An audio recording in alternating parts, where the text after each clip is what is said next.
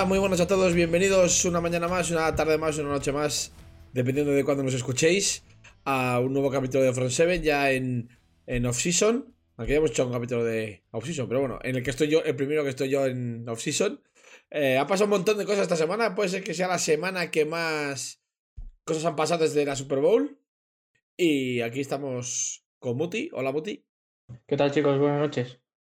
Y supongo que con bastante ansia por hablar de todo lo que ha pasado esta semana de las, de las franchise tag que, que está siendo muy movidita porque hay un montón de movimientos de, sobre todo de quarterbacks, que es lo más sonado, pero también de cortes inesperados y de jugadores eh, tagueados que a lo mejor no, no esperábamos o sí. Bueno, lo vamos a comentar todo. Así que espera un podcast bastante, bastante interesante para, para las alturas de temporada en la que estamos. Desde luego ha sido una, un inicio de off-season bastante, bastante movidito en cuanto a noticias y cosas que han pasado. Pero bueno, sabes que aunque la Super Bowl es el final de los partidos, digamos, hasta que no se pasa el draft, aquí hay bastante movimiento, así que hablaremos de ello. ¿Qué muti? Con, con ganas de comentar todo lo que ha ido pasando. Hay cada carta noticia que. Buah, estoy hasta salivando ya. Muy bien. Pues nada, chicos, vamos con ello.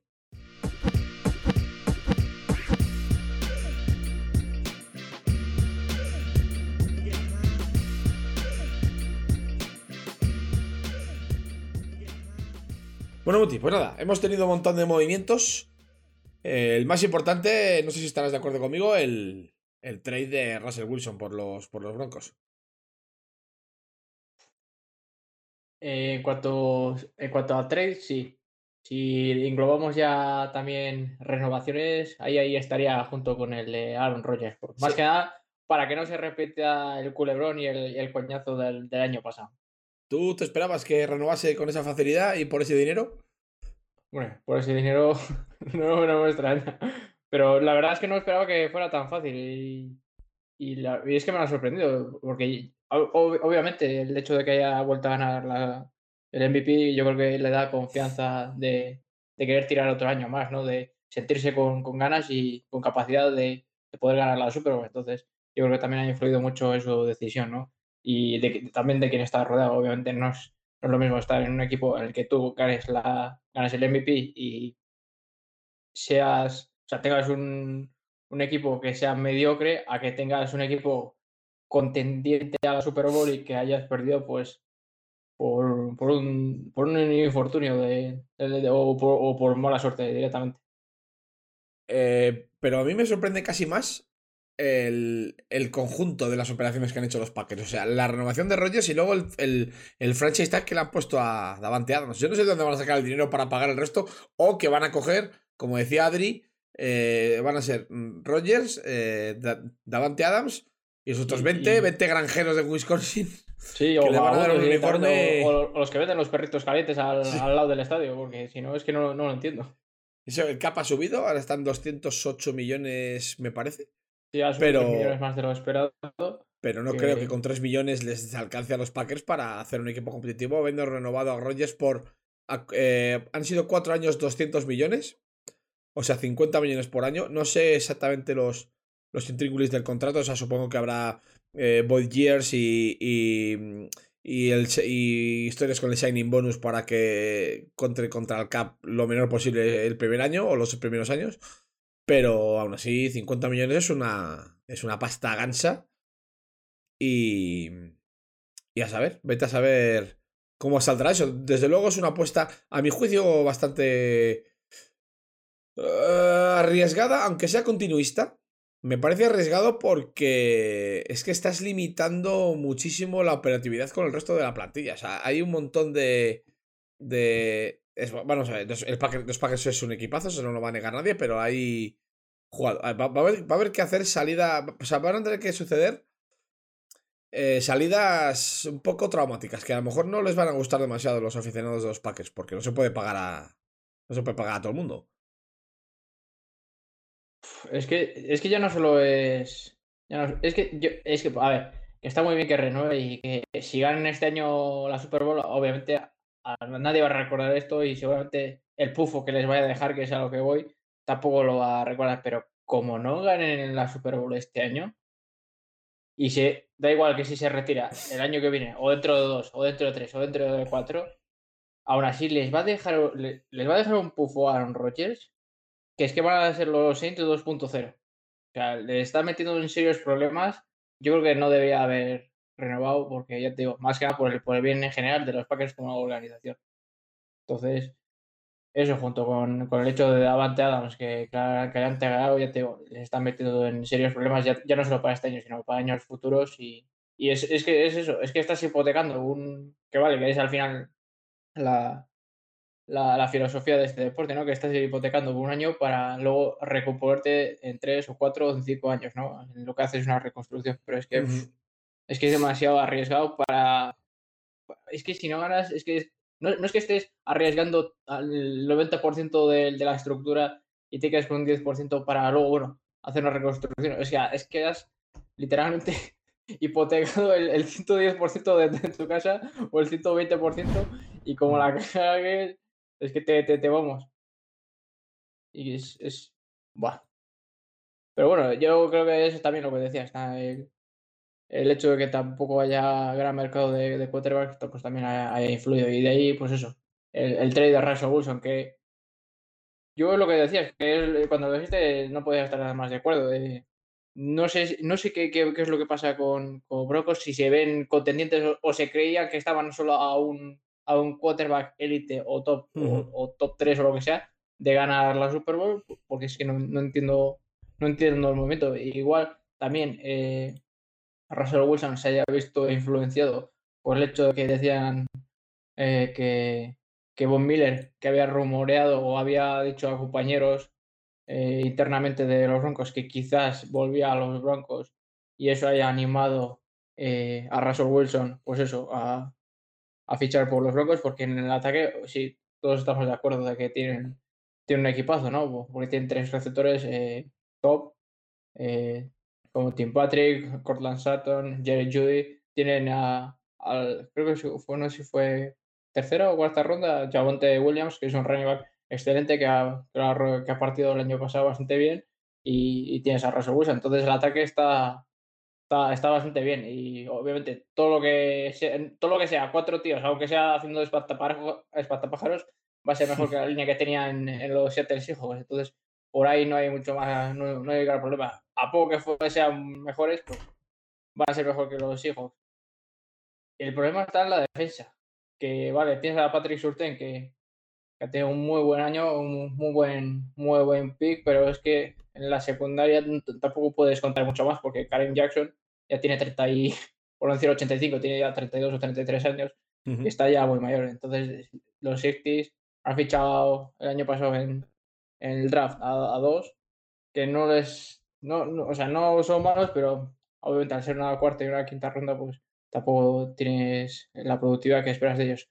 No obstante, es lo que te digo, si vuelve Von Miller con Bradley Chubb y tiene una línea decente, igual puedes flaquear un poco la secundaria, pero es, es que los linebackers tampoco veo grandes nombres de, de jugadores o tampoco gran, gran calidad, ¿sabes? Entonces, me, me, ha, sorprendido en general el, fichaje de Russell Wilson por, por, Denver. Yo más bien le veía en otro equipo, pero bueno.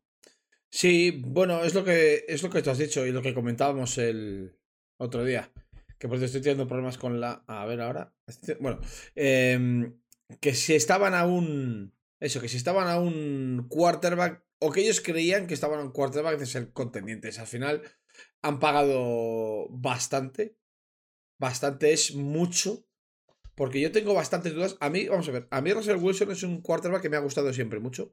Me ha parecido siempre uno de los mejores quarterbacks eh, eh, de la liga, pero con bastante, bastante... Con bastante rotundidad, quiero decir. O sea, un, un top, un quarterback elite muy... Muy estabilizado, muy estabilizado en la elite. O sea, no flor de un día como puede ser Oye, no te voy a decir flor de un día, pero que, que quizá, pues, por ejemplo, Joe Barrow, ¿no? Por ejemplo. Barrow, que quizá pues, ha hecho un año increíble y a lo mejor el año que viene no, no se le vuelve a ver. O, o, jugadores que han hecho un gran año, como por ejemplo podría ser Derek Carr, por ejemplo, que hizo un gran año cuando renovó. Y luego, pues no ha sido el quarterback élite que a lo mejor se esperaba de él. Pero es que Russell Wilson ya ha sido eh, quarterback en la élite. Eh, que ha estado en la élite, pero ya con mucha. O sea, bastante asentado en la élite, vamos a decir. Entonces, a mí me encanta eh, Russell Wilson, pero, pero, no sé si ya han pasado sus mejores años. Esa, es mi duda. Entonces, eh, no, es, no, es, no es Breeze, no es Brady, no, no tiene 40 años, pero no sé, tengo mis dudas de, de, que sea el quarterback, un quarterback que valga dos primeras y dos segundas rondas, que es lo que han pagado por él. ¿Sabes? Que es que han dado mmm, todo el draft capital que tenían. Bueno, no sé, no sé cuánto ha sido al final en, en rondas. He dicho lo de dos primeros y dos segundos un poco por, porque, por, porque me acuerdo de que era algo así. Pero han dado tres jugadores que creo que han sido Noah Fant, eh, el, el, el, más importante. Luego han dado dos jugadores extras, un, un, línea defensivo y un tercer jugador que ahora mismo no recuerdo. Eh, y, y, rondas por un tubo. O sea, los Broncos han jugado el todo por el todo por Russell Wilson para intentar ser contendientes. Claro, ellos consideran que ya tienen equipo para, para aspirar al anillo porque se han quedado sin, sin, lo, sin el principal sin el principal aliciente para reconstruir un equipo que es el draft. Porque, porque claro, ya si te quedas sin opción de, de, elegir en el draft es porque confías mucho en el equipo actual que tienes. Entonces, puede que ellos confíen o que ellos crean que están a un, a un quarterback de distancia de ser contendientes. Entonces, ya veremos. De luego, la, la AFC Oeste a, a nivel. ¿Qué pasa, Buti? Sí, sí, sí, es que es lo que, te, es lo que creo que ibas a decir. Es que ya, bueno, vale, que puede que seas un equipo contendiente de Super Bowl, pero es que te has metido en. Probablemente, si no es junto con la NFC este, o sea, oeste, una de las conferencias más difíciles, ahí, ahí andará.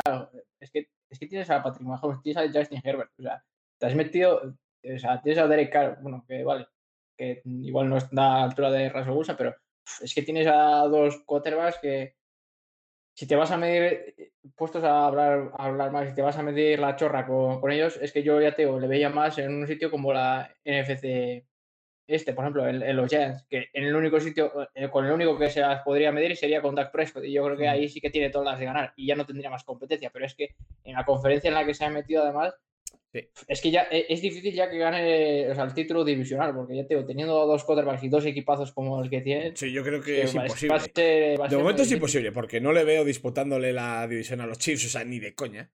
Le veo disputando la división. De, por lo menos de momento. Los Chiefs tienen un equipo lo suficientemente potente hoy como para que el fichaje de Wilson no, no sea una amenaza seria al, al reinado que tienen los Chiefs en la división. O sea que yo creo que no hay. Ahí no hay duda. Eso sí, eh, al final él, no te voy a decir que decida, pero bueno, le han mandado a un equipo que necesitaba quarterback y los, los, los Seahawks tienen que estar encantadísimos de la vida porque yo creo que además, hilando lo que, lo que nos dice Fesam de que, de que Watson no va no va a enfrentarse a cargos criminales, yo creo que los hijos van a ir con todo a por a por Deshaun Watson. Con pero, todo. Pero no obstante va a poder jugar este año porque creo que han dicho que sí, o sea, tiene que eh, tiene que estar una temporada entera sin, sin jugar, va a estar un año entero suspendido por la NFL. Ahora, o sea, sería para 2023. Sí, pero bueno, los, los, los hijos, el otro movimiento que quería comentar también es eh, el que han cortado a Bobby Wagner. O sea, están. Es que eso directamente... es lo que no ¿Por, qué, ¿Por qué no le tradearon igual que Russell Wilson? Pues pues, será, porque lo habrán, por mercado, por, lo habrán por intentado, ¿eh? es, porque... Lo, lo, supongo que lo habrán intentado. O sea, habrán ofrecido al jugador en algún traspaso y no, no habrán podido colocarle antes del, de la fecha límite esta de, de, que cuente ya el tema del dinero muerto.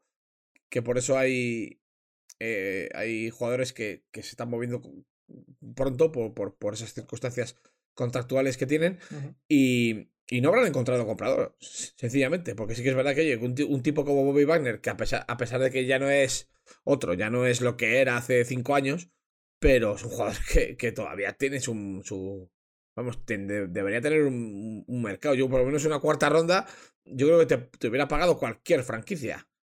O sea, por, por un tipo como, como es Bobby Wagner. Pero bueno, lo han, han decidido cortarlo. Ya claramente están en, un, en una reconstrucción. Y además bastante profunda por lo que se ve, porque se han desprendido de, de todos esos estandartes. El último representante de la Legion of Boom, que, que quedaba en los, ahí en los hijos, y, y, y su quarterback franquicia y piedra angular de su proyecto desde hace ya bastantes años. No sé cuántos años llevará Wilson en la liga, pero cinco mínimo. Entonces, eh, pues bueno, eh, yo como aficionado a Niners, pues estoy bastante contento porque nos, nos libramos de Wilson de, de, en, en, la división. Que, que los Seahawks de Wilson ha sido la horma de nuestro zapato un montón de tiempo. Entonces, bueno, yo contento estoy, pero, pero no entiendo, no entiendo tampoco muy bien. Mm, pero vamos, ¿quién soy yo para entender? Pero vamos, no entiendo muy bien lo que están haciendo los Seahawks con, con esta descomposición que están haciendo de, su, de sus mejores jugadores, de su, de su roster. Entonces, bueno. Eh, yo, y volviendo al tema, de, al tema de Broncos, yo no veo que los Broncos se conviertan en contendientes automáticamente por tener a Wilson. Hay que ver a Wilson. Yo. El último año de Wilson me ha dejado bastantes dudas. A ver qué. A ver qué pasa con una línea como Dios manda. Esto es una cosa que nunca ha tenido buena en, en, en Seattle. Eh, ha tenido años buenísimos y años pues menos buenos, pero hay que verle con una línea, eso, que no sean cinco espantapájaros, a ver si en Broncos, que no sean cinco espantapájaros, a ver qué tal, qué tal se le da. Desde luego, la amenaza en profundo que van a tener ahora eh, para, para gente como, como, como Saturn y como, y como Judy, pues va a ser eh, espectacular y, y os promete ser espectacular y de luego será interesante de ver. Y lo que ya te decía, además, es que tienes a los Chargers que también se están armando, están haciendo más o menos lo que han hecho los sus, sus primos o sus hermanos de los, de los Rams. Que, joder, en defensa ya, ya tienes a, a Joey Bolsa, ahora tienes a Khalil Mack, a sí. Darwin James. En ataque tienes eso, a Justin Herbert, a Mike Williams, que lo han tagueado, a sí. Austin Eckler, o sea. Sí, además los Chargers con la gran ventaja. Allen, o sea, yo, claro. es, es, es, que se ha metido en, en en un sitio que, que por, por, muy bueno que sea, es lo que tú decías, que no creo que sean no. o les convierta automáticamente en, contente, en, content, en, contendientes ni de Super Bowl, ni siquiera de, de, de, ganar su división. No, no, es que ya ahora mismo le veo difícil hoy, ¿eh? Estamos a 11 de marzo, ya sabemos todos que quedan mm. 70.000 años para que empiece la temporada, pero, pero es que hoy, hoy les veo, veo difícil que, que tengan opción de, de llegar a playoff. Es que eh, entran 7 y en la FC están los Chiefs, los Chargers, los Browns, los Ravens, los Patriots, los Bills. Es que hay cada, equipo que es que, a ver, ¿a quién le va a quitar el puesto Denver? ¿A quién, ¿A quién de esos super equipos que hay en la FC le va a quitar el puesto Denver? Porque es que hay esos auténticos equipazos. Lo que estabas diciendo tú, Chargers ahora mismo, es, a eso sí que les veo compitiéndoles la división a, a, a Mahomes y compañía. Y te voy a decir por qué. Porque tienen a Herbert en contrato rookie. Que eso permite invertir dinero en otras posiciones. De, de entrada ya, ya, han, ya han tradeado por Khalil Mack. Que a nada, como decía nuestro amigo José esta mañana, a nada que, que él lo veía como positivo para Chicago. Y yo también lo veo positivo para Chicago. Pero yo creo que ganan los dos. Porque Khalil Mack, a nada sano que esté, es un jugador de impacto inmediato y que va a, a, rendir y que va a producir para esa defensa desde el día 1. Entonces, eh, y todavía no empezó la agencia libre, que a, ver lo que hacen en la agencia libre los Chargers también. Entonces yo veo a los Chargers muy potentes, a los Chiefs muy potentes, a los Bills muy potentes y hay una serie de equipos ahí que los Colts incluso ahora que han. Ahora que. Bueno, los Colts, que ya, ya veremos, porque es, pro, es, probable que su quarterback titular en semana 1 sea Jimmy Garoppolo. Entonces. Eh, no, no, por amor de Dios. Bueno, los quarterbacks de Garoppolo. o sea, los Colts de Garoppolo tienen desde luego un equipo con una línea ofensiva espectacular. El mejor running back de la liga, sino de los tres mejores. Y una sí, defensa es que bastante buena. Es que es de su, sí. de su estilo de juego. Claro, exactamente, porque Garoppolo es un pocket passer que si le que con tiempo ya ha demostrado que puede llevar a un equipo a altas cotas, ya nos ha llevado a a Noel, pero vamos, estando él de titular hemos llegado a, a la Super Bowl y hemos estado este año a un paso de llegar a otra. O sea, el chaval no es Jared Goff. Creo que no se me ofendan los aficionados de Jared Goff, que alguno habrá. No es Goff. Es un chico que no, sin ser élite ni mucho menos, es un quarterback aseado que ha, demostrado que en un contexto favorable puede rendir y además a buen nivel. Pues yo creo que es un quarterback que encaja bastante bien en, en, en Indianapolis. Y ahí tienes otro equipazo que el año pasado se quedaron fuera de playoffs por una pecheada incomprensible contra los Jaguars el último día. Pero, pero ahí, está, ahí, ahí estaban. Entonces, ¿en qué spot de esos que hemos dicho? Chargers, Chiefs, Patriots, Bills, eh, Colts, Ravens, eh, Browns y tal. ¿En qué spot metemos a los Broncos ahí? ¿A quién, a quién sacamos? Eh, es que es dificilísimo. Va a haber bofetadas en la FC. Y claro, en la, la, la NFC se despeja, pues ahora mismo para dos equipos que yo veo claramente, y, y, lo digo como lo siento, por encima del resto, que son los Packers y los 49ers.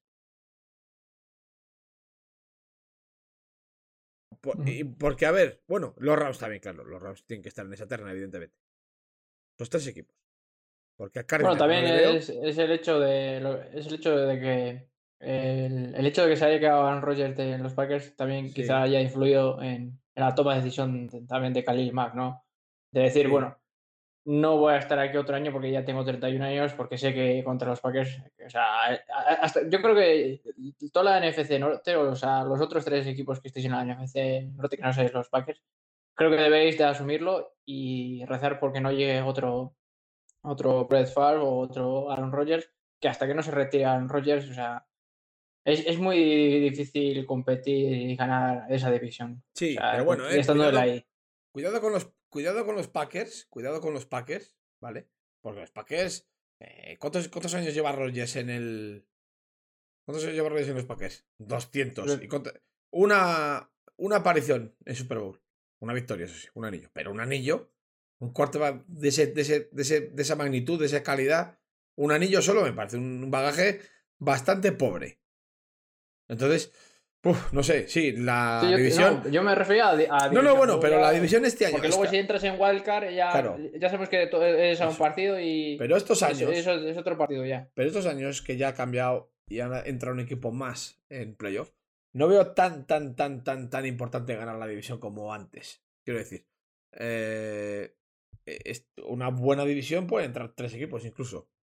De hecho, el año pasado estuvieron a punto de entrar tres equipos en la división nuestra. Que eran Rams como campeones, Niners y Cardinals. Entonces, eh, de hecho estuvo hasta el último día. Pero, por ejemplo, lo que, lo que comenta Marcos, yo los Cowboys no, no, es que no les veo, es que no les veo, de verdad no les veo. O sea, eh, y más ahora que se van a deshacer de Amari Cooper, que ese, ese es otro movimiento que, que, que, que, quería comentar, que lo van a cortar. Si no lo han cortado ya, que, no lo sé.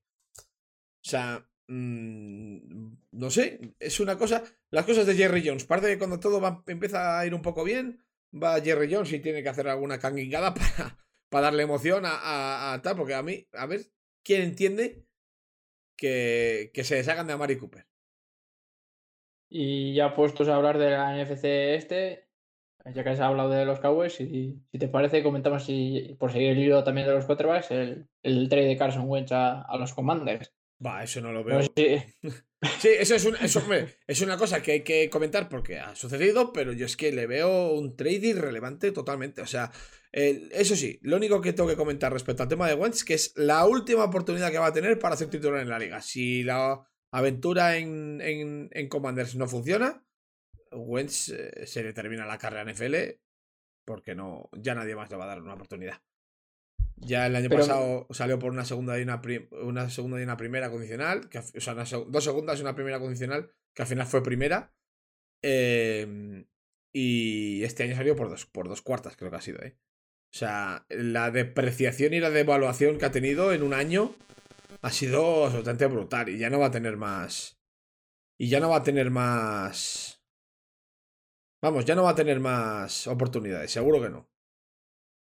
Seguro que Pero no. es que a mí, a mí lo que me extraña es, ¿tú crees que realmente es un, o por lo si es, ya no te digo si es grande o pequeño, o el hecho de si es acaso un upgrade sobre, sobre Heineken y Carson Wentz en los Commanders. ¿Cuál? ¿Perdona? Si es acaso un upgrade, ya no te digo si es grande o pequeño, en el caso Ah, de de- que sea sí, es una. Es de una Carson Wentz sobre. Heineken. Eh, eh, ¿Tú crees? Para mí lo es, para mí lo es, para mí lo es. Pero, pero, pero, ojo. Eh, porque es que todo depende de que se mantenga sano y pueda jugar. Es que ese es el tema. Pues entonces, si me dices que entonces sí lo es, justifícame el, el- lo, que se, lo que se ha pagado por él.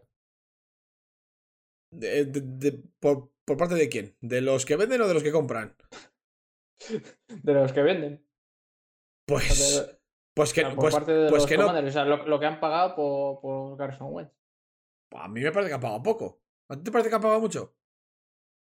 Que yo. Yo vi- viendo a un tío que en, la- en su propia yarda 5 se cambia el balón de la mano derecha a la izquierda y lanza una intercepción o un pick six, es que se me hace difícil dar más de una séptima ronda por eso. Ah, bueno, oye, en fin, pero una, vamos, una jugada, no creo que una jugada defina lo que es un jugador, pero vamos, a mí dos cuartas me parece un precio la más de asequible por un quarterback con potencial de titular, ¿eh? Que es que estamos hablando de cuartas rondas, que es que mm, es pues poco dinero eso, bastante poco. ¿Sabes? O sea, ahí quiero decir, mm, a mí me parece que por parte de los Commanders es una buena apuesta. Lo que- y, y por parte de los, de los de los Colts, lo entiendo desde el punto de vista de que, mm, oye, considero que otro, igual que los Broncos, considero que tengo equipo para llegar lejos. Eh, Wentz no es el quarterback que, que creo que no va a llegar a que no va a llevar lejos. Pues mío, me deshago de él y intento, lo intento con otro. Que, insisto, todo parece indicar que va a ser Garoppolo. Porque hemos sin quarterback. Entonces, pues oye, ellos creerán que. que.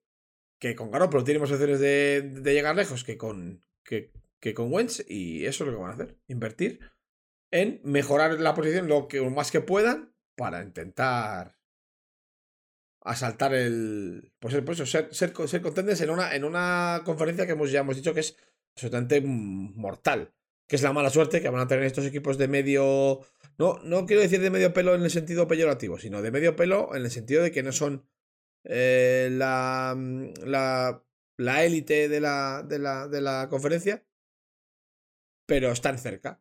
O sea, ese típico equipo que en la, en la NFC sería eh, equipo de playoff seguro. Entonces, pues, él tiene la mala suerte de que están en la AFC, que va a haber bofetadas en la AFC. Bien. Pues, pues pasamos de la, NF de la NFC este, si quieres, a, a la FC Norte.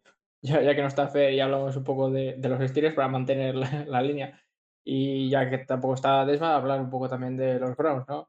Y Sí. también que te quería preguntar por, por los franchise tags, por ejemplo, de, de en, en los Browns, que Desma decía que es un, es un buen franchise tag. Yo la verdad es que no lo creo, viendo sobre todo, eh, por hacerte una comparación, también otro Titan que se hizo franchise tag, que va a cobrar básicamente lo mismo, que es Gesicki. ¿Tú crees que en está a la misma altura que Gesicki? No, pero no han considerado que tenga ningún jugador más interesante para, para taguear. Y oye, pues si no sale muy caro el franchise tag en un Tyrant, pues no me parece un mal movimiento. Joder, casi 11 millones. Bueno, pero oye, tienen. Sí, sí, es o sea, vamos a ver. Todo esto de- depende del cap que que, porque tengan. es que, pero me refiero, que yo no digo que sea mal jugador, pero me refiero que es que no está justificado, sobre todo para el esquema que ellos desarrollan, que es muy, muy de correr. Entonces, y más como en Joe, que es más un tipo de eso, de amenaza profunda, no, no es, no es tu, eh, tu tight end bloqueador o de, o de rutas cortas, ¿no? Ya, bueno, no sé, no sé. Ellos, hombre, eso ha sido su Tyrant ya unos cuantos años. Yo creo que ellos confían, confían mucho en él. Y, y parece ser que confían lo suficiente en él como para soltarle 11 kilos y no. Y que no. Y, vamos, y que no pase nada, quiero decir. O sea, no lo veo tampoco un, un, un mal movimiento, ¿eh? No lo- ¿A quién, a quién ves de, de titular hoy a, a 11 de marzo eh, en los Steelers, por ejemplo, de quarterback titular? ¿O quién crees que va a ser el quarterback titular? ¿O, Pues qué, o qué crees que van a hacer? Es que son tantas preguntas alrededor del quarterback. en- Yo, en- si en fuera Steelers. los Steelers, draftearía un quarterback. Sí, Duras, duras palabras. yo draftearía un quarterback. Creo que van a. Lo que dice Marcos, creo que va a ser Mason Rudolph el, el, el titular. En principio, hoy a 11 de marzo. Pero yo, si fuera ellos, draftearía un quarterback. ¿Por qué? Por dos razones. La primera, porque la última vez salió bien con Rollinsberger. La, y la otra, porque Steelers no es un equipo que vaya a, a coger quarterbacks a la agencia libre. No, no lo ha sido históricamente. Ha sido de formar. Más un, un- un equipo de draftear y, y desarrollar. Entonces, si quieren solucionar el, el tema del, del quarterback, lo que, lo, que, lo que deberían hacer, si yo fuera ellos, es draftear uno.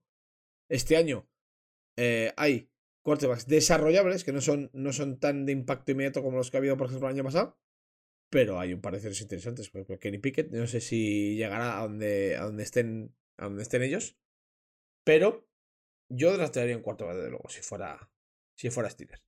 Ya que has abierto ese melón, aunque luego igual después del stream hablamos más de ello, del draft, y nos centramos ahora un poco en la agencia libre, solo quería preguntarte si crees que es relevante o a ti te parece relevante que el tamaño de las manos de Kenny, Pick- No, Kenny me- Pickett. me ¿Cre- parece cre- una ¿Crees que parida. por tener las manos por tener las manos más pequeñas vaya a ser mejor o peor quarterback?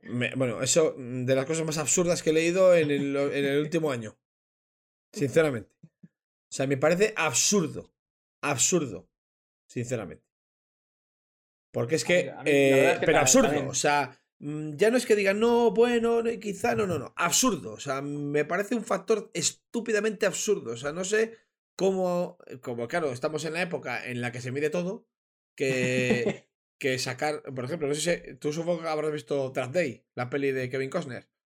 Sí. Y si no la has visto, te recomiendo que la veas. Sí, la has visto, ¿no? Bueno, pues hay un momento cuando están analizando al chaval de quarterback que quieren coger de Wisconsin, dice que es que, eh, que en francés saca un aprobado raspado en la secundaria. Pues es que es en la, e- en la era en la que se- todo se mide, pues hemos convertido en relevante una estupidez soberana que es que un quarterback tenga las manos pequeñas. Porque yo tengo las manos pequeñas y si tienes problemas de grip se soluciona poniendo unos guantes, como hacía Bridgewater. ¿Sabes? O sea, la- las cualidades de un quarterback eh, no creo que tengan nada que ver con el tamaño de las manos y sí con la capacidad de lectura, con el temple, con el, con el brazo y con más cosas. O sea, las manos sirven para sujetar el balón. Da igual que estén grandes que pequeñas. Yo veo importante eh, que, mm, que, un, que un jugador tenga las manos grandes o pequeñas y es receptor. No como para que eso baje su stock, sino para que tener las manos grandes le puede ayudar. Por ejemplo, de, de Andrew Hopkins tiene las manos gigantes y, innegablemente eso le ayuda como receptor. Pero no es un factor determinante como receptor, porque si fuera un corredor de rutas pésimo o, fuera lento o fuera flojo, pues daría, daría igual tamaño de sus manos. Yo creo que el, si de verdad hay alguna franquicia que pasa de pique porque las manos son pequeñas, esto es como cuando el Madrid rechazó a Silva, por ejemplo, porque, tenía, porque era pequeñajo. Creo que está, es- hace mucho tiempo que ha quedado superado esas estupideces físicas y, y, vamos, de una manera...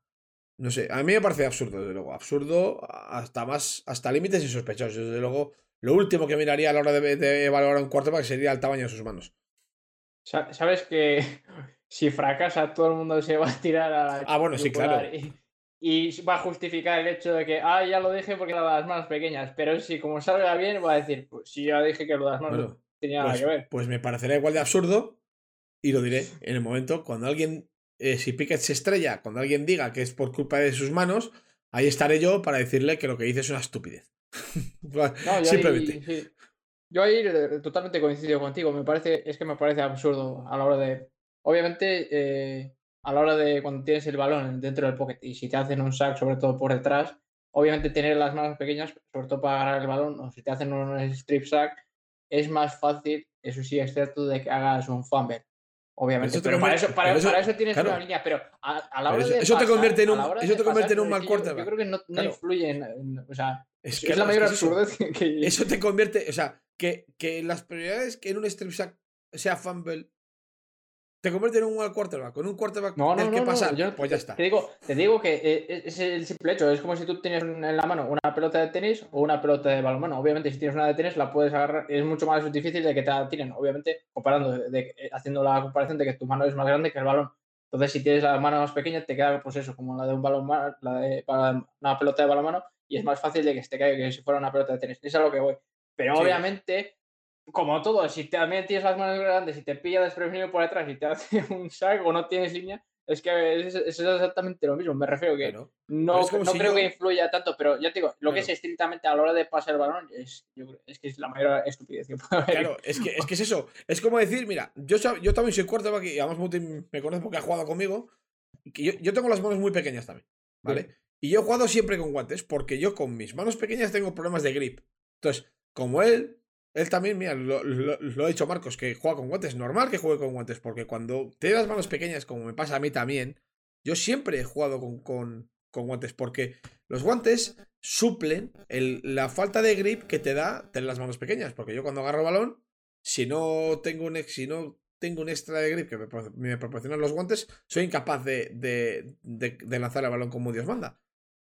Pero es como si yo llego, tú imagínate que yo tuviese las manos enormes. Yo llego a los Steelers y les digo, oye, eh, eh, soy un quarterback horrible, estoy gordo y no. Y no. Y no, y no sé, pero como tengo las manos grandes me tenéis que coger.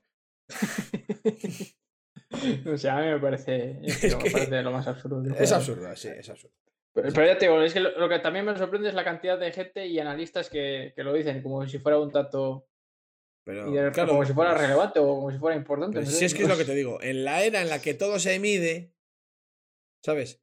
Que, el- vuelvo a poner el ejemplo de la peli, que, que hasta a un ojeador o a un, a, un, a un scout le parece relevante que haya suspendido francés en secundaria, pues es, mm, pues eso, convertir, igual que sobrevalorar, y ha sido hace bien poco, sobrevalorar la el, lo que es el combine, ¿sabes?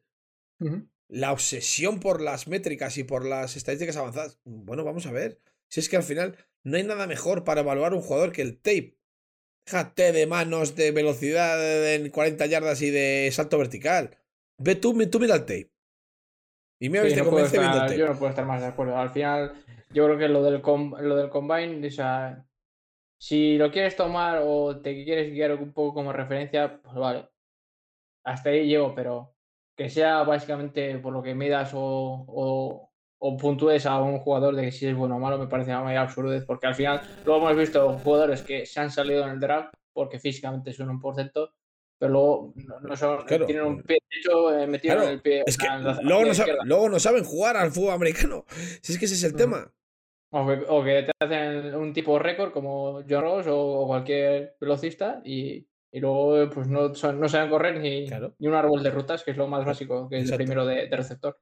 Mira, yo lo que, para lo que veo útil el combine, es para, a lo mejor, un jugador un poco desconocido para los, para, para los scouts, que haga buenos, buenos números en el combine, y luego a raíz de eso, que estudien su tape con un poco, con un poco más de, de- de- de detenimiento.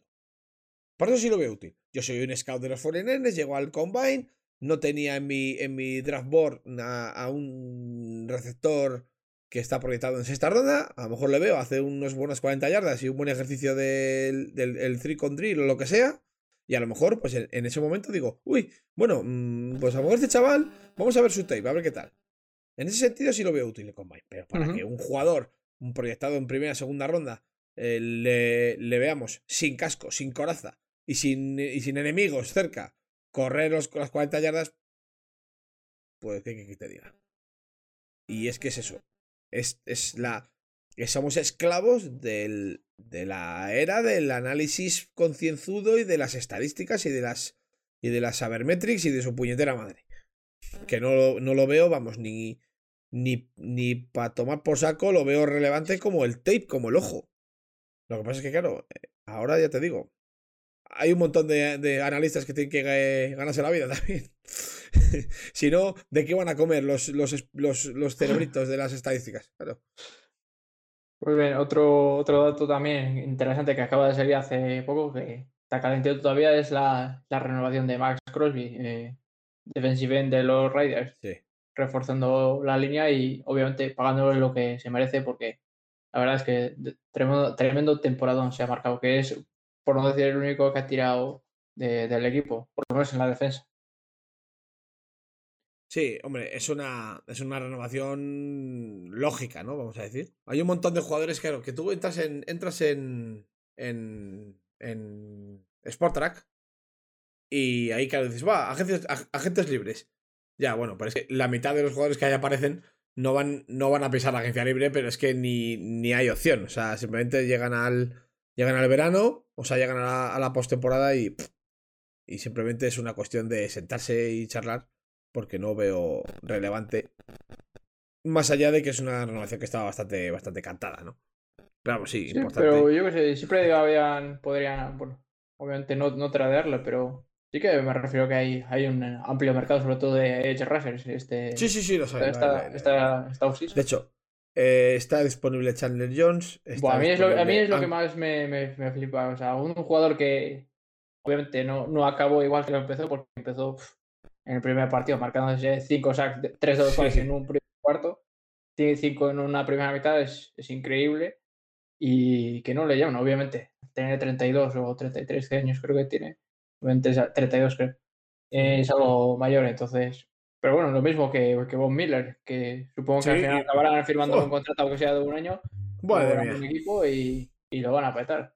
Madre mía, Bob Miller. Y es que encima Bob Miller, no sabes la. Eh, bueno, la cerrada de boca que me ha pegado a mí ha sido espectacular. Y yo lo reconozco, yo recojo. Yo no sé si tú estabas en el, en el saco en el que yo cuando lo discutí con Desma, que, que se reía de mí cuando, no, sé si te acuerdas, eh, allá en octubre cuando le traderon de, los Broncos a, a los Rams, que, que, se, que fueron, no sé si fue por una segunda y no sé, bueno, no sé cómo fue el trade y dijo que, que menudo robo de, por parte de los Broncos, que no le salía para nada. Digo, ah, te acordarás de este día. Y en la Super Bowl ese sí, día, después de eso le, le un coñazo, pero vamos yo tengo que reconocer que a mí, a mí Von Miller me ha, me ha cerrado la boca porque yo era de los que decía que, que, que era un jugador acabado y madre mía. madre mía, qué, qué, qué, equivocado está. Quizá, quizá, igual en otra posición sí, pero el, yo creo que donde un poco menos importa la edad, y más la experiencia, es eso, en, en, en quarterback y en edge rusher. Y si no, ahí también está el ejemplo de, de Kelly Campbell, ¿no? Que está con 37 años y ahí está. Que este año, bueno, obviamente ha estado solo jugando snaps limitados, sobre todo en primeros y segundos, porque en terceros y cuartos tenían a sus Rutgers, pero como Ran Stapper en los primeros y segundos, entre lo grande que es y lo que pesa, seguía estando ahí al pie del cañón. Entonces, claro, ya te digo, como no tienes una posición que necesites correr mucho, igual que, que quarterback, pues puedes aguantar un poco más el tirón. Y es eso, lo que yo creo, lo que, lo que hacía dudar un poco de él era de la grave lesión de rodilla que venía, entonces sí. también le, le pasó factura, pero joder, ha demostrado que, que, tiene, es, eso, tiene talento y potencial. A mí, a mí es que me encantan los Rams, macho. Es que lo tengo que decir, o sea, les, les, les odio por, por, porque son rivales divisionales, pero me encanta lo que hacen. O sea, esa, esa valentía que han tenido para formar un equipo para ganar ya. O sea, de verdad chapo por los por los Rams. Apostar por por Von Miller, por Over Beckham, por mm, por Matthew Stafford ha sido espectacular. Draft picks, ¿para qué os quiero? A mí dame jugadores veteranos, contrastados y estrellas que y ya está. Y déjate de no, pero me encanta, me encanta que rompan con ese molde de, de, de draft, draft, draft, draft, que es lo que lleva mandando en la liga desde que el mundo es mundo, como, como que dice. Me encanta que, que, ellos, que se pueda ganar de, de, otra manera. O sea, que se pueda ganar con el Moneyball, vamos. En fin. Bueno, que... sí, Bueno, y quería decir una cosa más, ya que estamos hemos entrado en, también estamos un poco en la AFC Norte y hemos entrado en, el, en los Baltimore Ravens. Eh, comentar el. A mí, de hecho, es lo que me ha sorprendido. Digo, este chico seguro que va a tener mercado y obviamente lo han renovado y, y, y, como, y con razón, ¿no? Porque no ha querido que se lo lleve nadie, pero lo que me sorprendió es que nadie le haya intentado fichar, fichar antes, que es a, a Brent Hanley, el quarterback que suplió a, Lamar Jackson, que es, como la, es como una especie de, marca de acentado de Lamar Jackson. Sí, sí, sí, exactamente. Y digo, a este chico, cuando le he visto tres, es que, tres, ¿cuántos Dos, o dos, dos partidos creo. digo, este chico va a tener un mercado increíble, sobre todo viendo la, o sea, la cantidad de equipos que necesita el quarterback y lo, lo, el poco nivel que hay. Y me ha sorprendido que nadie, nadie se haya tirado por él. O sea, yo ya te hubiera pagado incluso una, una tercera o una segunda ronda por él. O sea, bueno, cuidado. para mí creo que tiene calidad. Sí, sí, bueno, cuidado, dale, dale tiempo, que, que la, que la off-season es muy larga, ¿eh?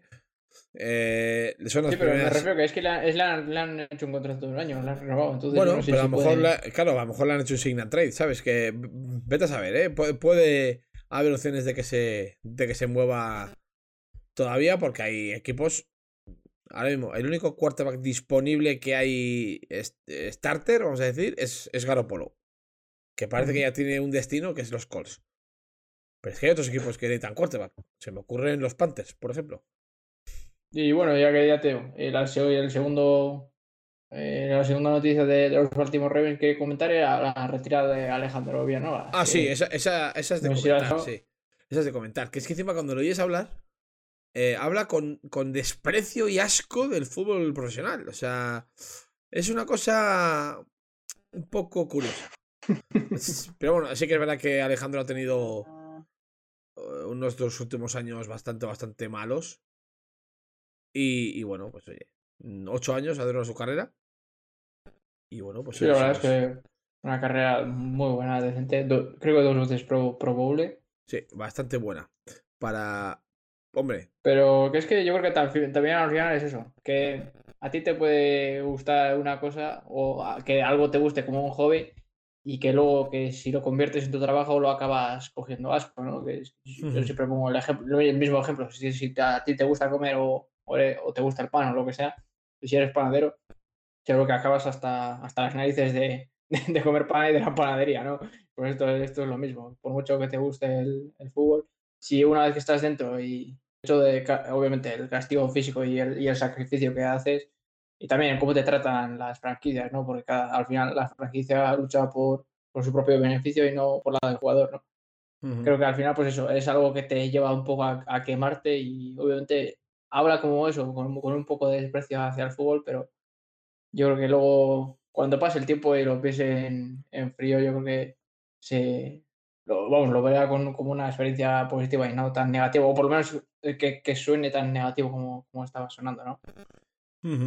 Sí, total. Entonces, pues. Pues bueno, oye, no ha tenido. No ha sido muy longeva su carrera en NFL, pero sí lo suficiente como para haber amasado un buen puñado de millones y. Y Mm. vivir tranquilo el resto de su vida, desde luego. Pero vamos, ha sido, bueno, el único representante medio español, porque no es español de todo que hemos tenido en la NFL, porque yo a Alejandro le considero más español que a, por ejemplo, a J.J. Arcega.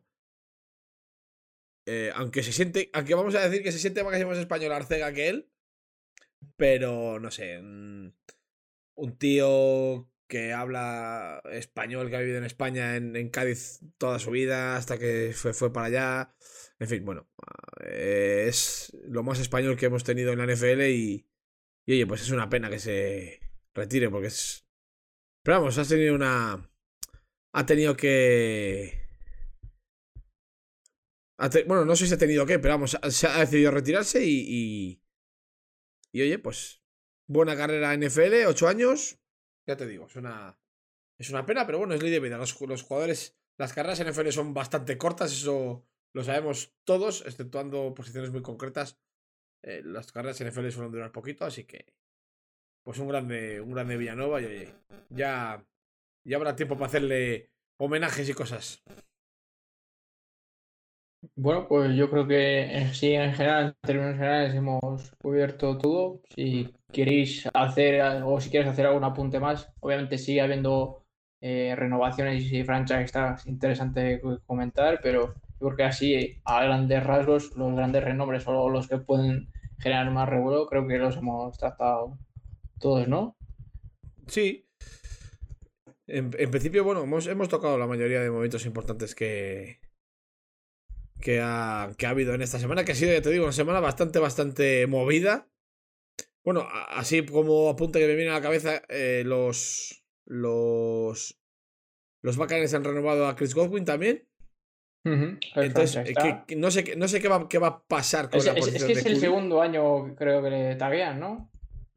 Si no me equivoco, es el segundo año que le taguean y, y, creo que debería ser el último año que puedan taguear. Bueno, es posible que se pueda taguear una tercera vez más, pero creo que luego la, tercera vez que lo tengan que, taguear ya va a ser una, una auténtica salvajada, porque ahora mismo, pues, déjame mirarlo, te podría decir lo que va a cobrar, pero no te diría yo que está ya muy, muy, muy lejos de Davante Adams. O sea, claro, Davante Adams, eh, 20,1 millones y Chris Godwin 19,1. O sea, sí, sí, sí. auténtico eh, bueno, antes nos decía Marcos que explicásemos lo del tema de lo del tema de Deshaun Watson y si quieres con esto terminamos. El tema de Deshaun Watson, vamos a ver, yo, eh, como bien dice él, yo soy abogado, pero yo controlo de la legislación de aquí. O sea, no la legislación en Estados Unidos es ligeramente distinta. Entonces, a nivel jurídico, lo que yo tengo entendido del tema de Deshaun Watson es que hay. Es una demanda eh, de bastantes mujeres. Eh, creo que eran unas 20 o, o más o menos por ahí. Em, pero no todas las demandas llevan adscritas un cargo penal. Quiero decir, las de las 20 demandas que tiene, por parte de las 20 mujeres que, que dicen que, que ha tenido ese comportamiento abusivo, vamos a decir. Em, solo hay tres o solo hay tres o cuatro que son que son que son penales, vamos a decir. Y creo que esas tres o cuatro eh, ya tenía un acuerdo extrajudicial con ellas, porque es que allí el tema es que si tú llegas a un acuerdo extrajudicial antes del juicio, eh, se da por. O sea, no se persigue de oficio, quiero decir, que, que se retiran los cargos de eh, la, la, la, víctima, vamos a decir, mm, retira los cargos porque hay un acuerdo económico por medio y se acaba el problema. El tema es que antes de, antes de que casi ficha por. o les traspasado a los, a los, a los Dolphins, que los Dolphins pusieron como condición que, que, que llegase limpio. Eh, él llegó a estos acuerdos de conciliación, como, como decía Marcos, antes del, antes del traspaso, pero hubo dos o tres que se negaron. Entonces, el problema va a venir ahí, porque si no va a, enfrentar cargos penales, que es una ventaja innegable para él, eh, se va a despejar mucho su horizonte. Pero esto no quiere decir que los cargos civiles o sea, las, demandas civiles que tenga adscritas, esas sigan, sigan adelante. Y esa, esa es la NFL, no las va. No las va a dejar pasar. ¿Qué es lo que decías tú de, que va a estar un año sin jugar? Es que no está nada clara la situación de, de, de Son Watson todavía, quiero decir. Pero, y yo he dicho lo de los. Lo de los. Lo de, lo de los Seahawks, porque es que. Em, los hijos tienen experiencia en contratar a expresidiarios y a gente con esos problemas de sanciones. El último que me viene a la cabeza es eh, Josh Norman. Josh Norman estuvo en los hijos cuando estaba en pleno lío de que abuso de sustancias, de sanciones y tal, y los, los hijos confiaron en él. No sé si un. No sé si un. Un quarterback con ese nivel mediático podría encajar en un en un. O sea, aguantaría Seattle y la, y la franquicia la presión mediática de tener un tío como Deshaun Watson con, con cargos civiles pendientes. Porque ya no es penales, porque si penales, mm, según Adam Scheffer, eh, penales ya ha quedado libre de cargos, no quiere decir que las, que las demandas civiles estén resueltas. O sea, eso todavía puede seguir. Entonces, bueno, eh, ya veremos qué pasa. El caso es que yo creo que a Deshaun Watson todavía le queda eh, una bala en, en, la, en la NFL. Alguien le va a dar una oportunidad tarde o temprano. Porque no es Kaepernick. Y no, y no te me ofendas, Smuti, que tú sé que eres un, eres un Kaepernick liver. Voy a hacer como que no he escuchado nada. Porque tenemos un pacto de, mutuo de, de, no agresión entre vos y yo.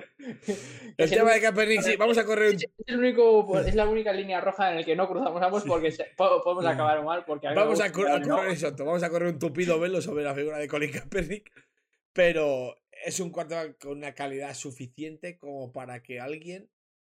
Eh, como para que alguien le dé una oportunidad. Vamos.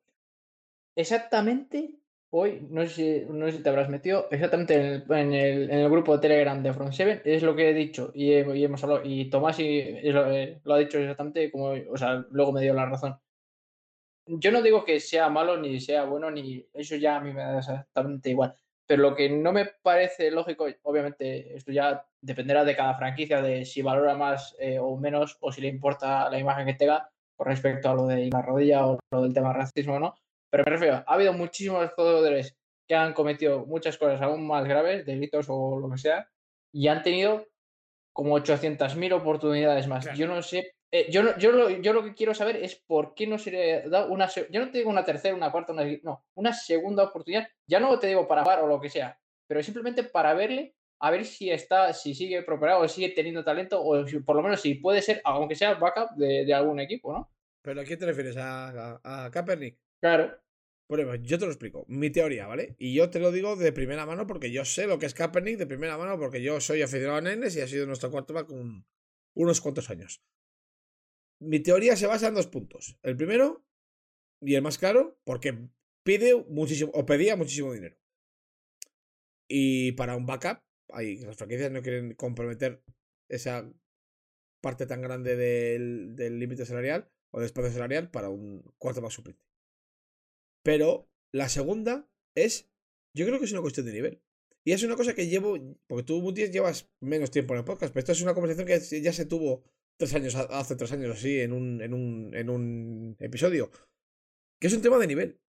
las franquicias no ven que compense eh, todo el ruido y toda la mochila que, que, trae. que, Kaepernick trae a por el nivel que puede llegar a mostrar.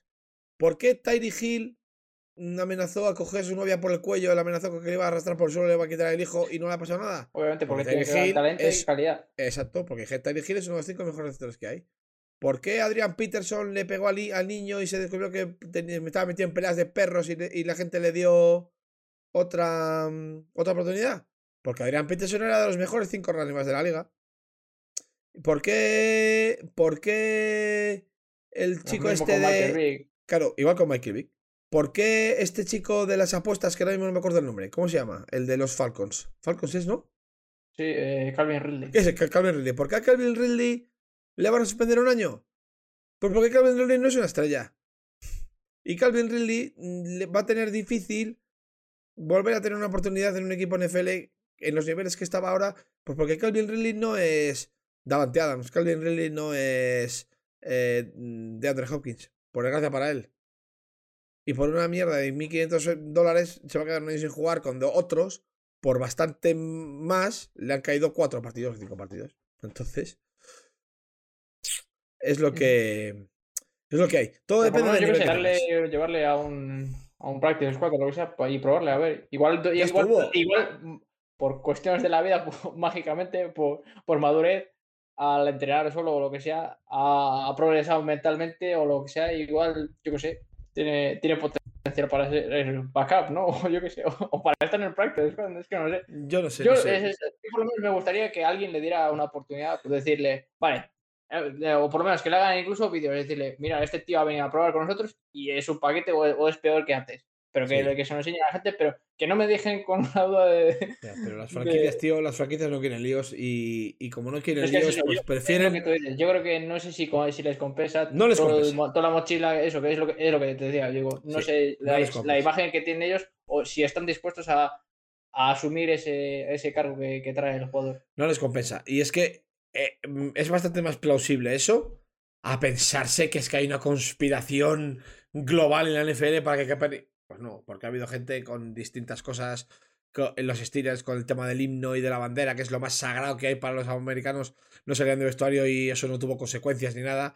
Y, y, este por arrodillarse no le van a poner la cruz como si hubiese una persecución, como él cree, por otro lado. Eh, que hubiese una persecución contra él por parte de toda la NFL, en plan de que no, este tío no queremos como bueno. No, no creo que vayan por ahí los tiros. Entonces, es una cuestión de nivel simplemente. Así que nada.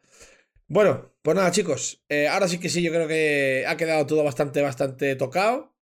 Que ha habido un montón de, montón de cosas que, que han pasado y creo que las hemos tocado todos más o menos. Así que, si quieres, Muti, nos, nos emplazamos ya para la semana que viene y, y le damos caña a otro podcast la semana que viene. A ver si lo tenemos igual de cargado de noticias que este. Uf, seguro que sí, porque aún quedan grandes nombres y, está la cosa caliente. Porque más que nada, creo que para el, para el viernes que viene creo que tiene que estar ya, ya todo finiquitado, ¿no? O todo consolidado ya para cerrar el CAP.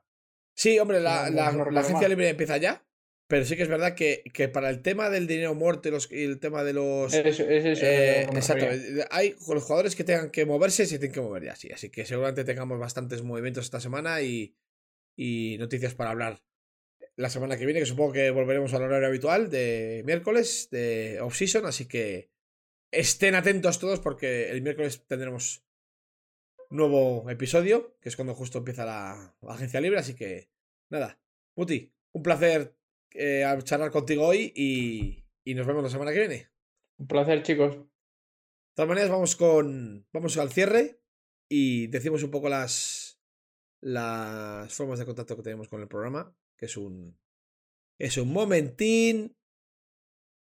Y ahora venimos. Y siempre se agradece y nos ayuda muchísimo a crecer. Sí, sí, sí.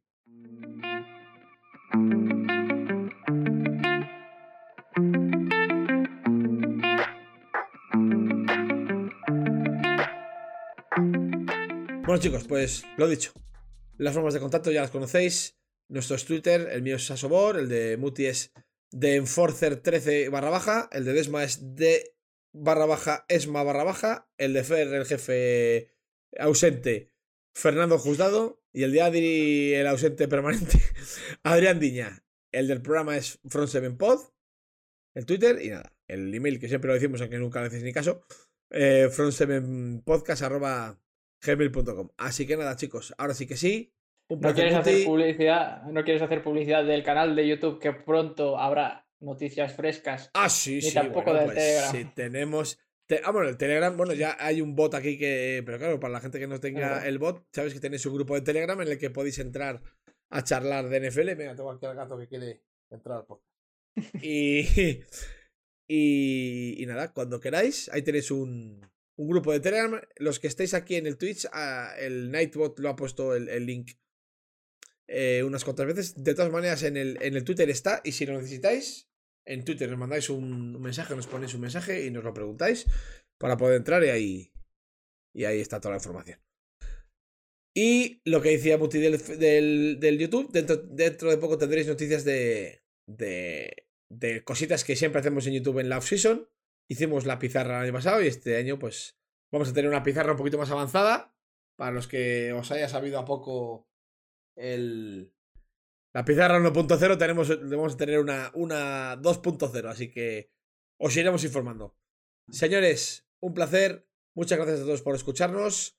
Eh, ya sabéis, en, si nos puntuáis, dependiendo de donde escuchéis, con 5 estrellas y con likes y con todas, nos ayudas mucho y siempre gusta recibir buen feedback. Y, nada, Muti, un placer charlar contigo, insisto, y nos vemos la semana que viene. Placer, chicos, estar aquí. Nos vemos la semana que viene. Hasta luego.